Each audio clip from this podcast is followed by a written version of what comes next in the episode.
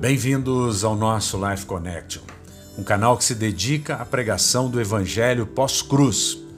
E Paulo escrevendo aos Gálatas, no capítulo 3, no versículo 12 e 13, ele diz: Mas a lei não dá descanso na fé, não requer fé, não tem nada a ver com a fé, pois ela mesma diz: aquele que faz as coisas prescritas pela lei viverá por elas, não por fé. Levítico 18, 5.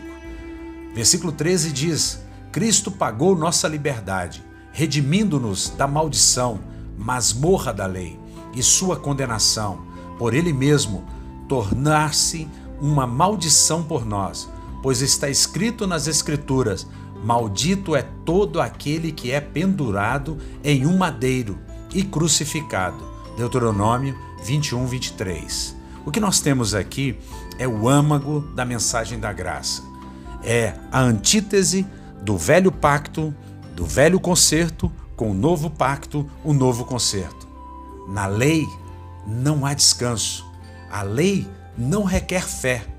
A lei diz que aquilo que você faz, o que está escrito na lei, é por isso que você vive, não por fé.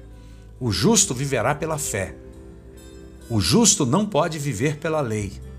Cristo pagou a nossa liberdade, nos redimindo da maldição da lei, da condenação da lei, e ele se tornou maldito naquela cruz. E agora nós negamos a liberdade que Cristo nos dá em nome de religião, em nome de pessoas que não sabem interpretar a Bíblia.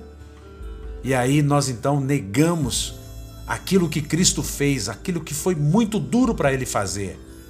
Quando a Bíblia diz aqui que maldito é aquele que é pendurado em um madeiro, é crucificado numa cruz. Jesus, sendo Deus, sem nunca ter cometido pecado, ele morreu na cruz por você, cumpriu toda a lei para que você viva pela graça. Não aceite ninguém roubar a sua liberdade que Cristo te dá. Não faça acordo com essas pessoas. Elas não têm liberdade, elas vigiam a sua liberdade e elas querem roubar a sua liberdade alcançada pela fé em Jesus Cristo. Pense nisso. Um beijo grande no coração. Até nosso próximo encontro.